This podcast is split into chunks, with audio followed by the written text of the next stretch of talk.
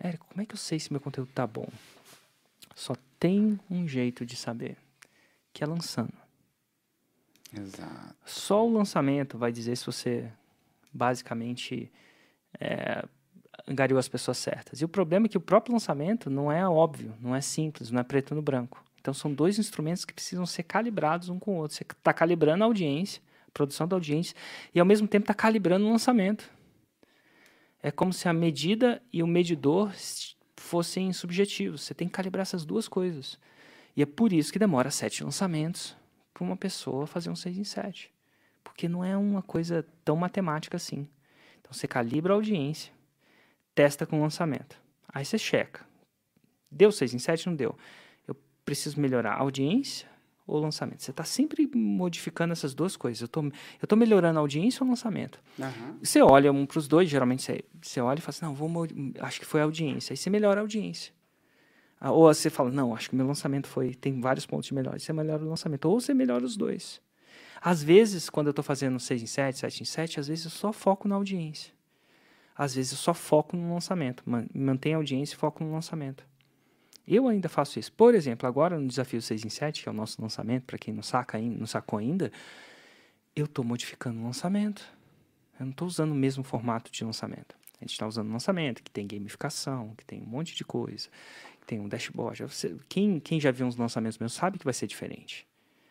E a audiência está mais ou menos, nosso perfil de audiência está mais ou menos a mesma coisa. A gente está fazendo live de aquecimento, está seguindo mais ou menos o mesmo protocolo que a gente seguiu. Atraindo quem quer fazer 107. Atraindo quem a gente quer Então a gente, tá, a gente sempre está modificando, ou melhorando ou o lançamento ou a audiência, ou às vezes os dois.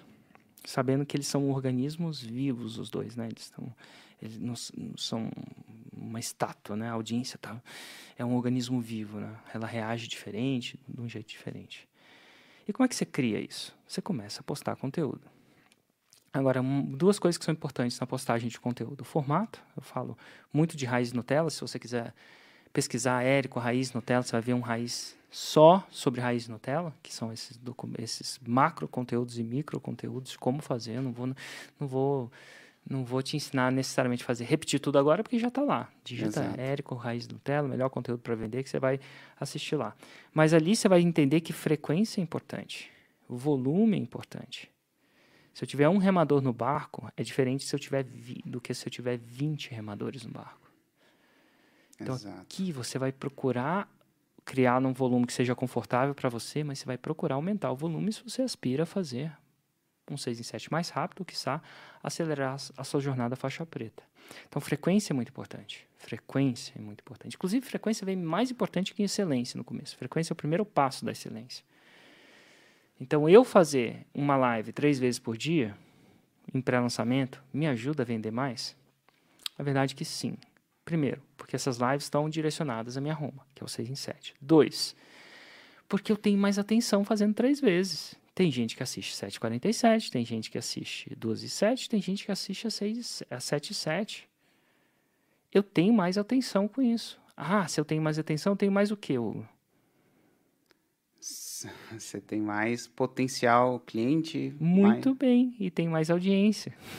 Mais audiência. Eu tenho que fazer umas perguntas pro Hugo de vez em quando, senão ele, ele dorme no meio do caminho. Vai, né?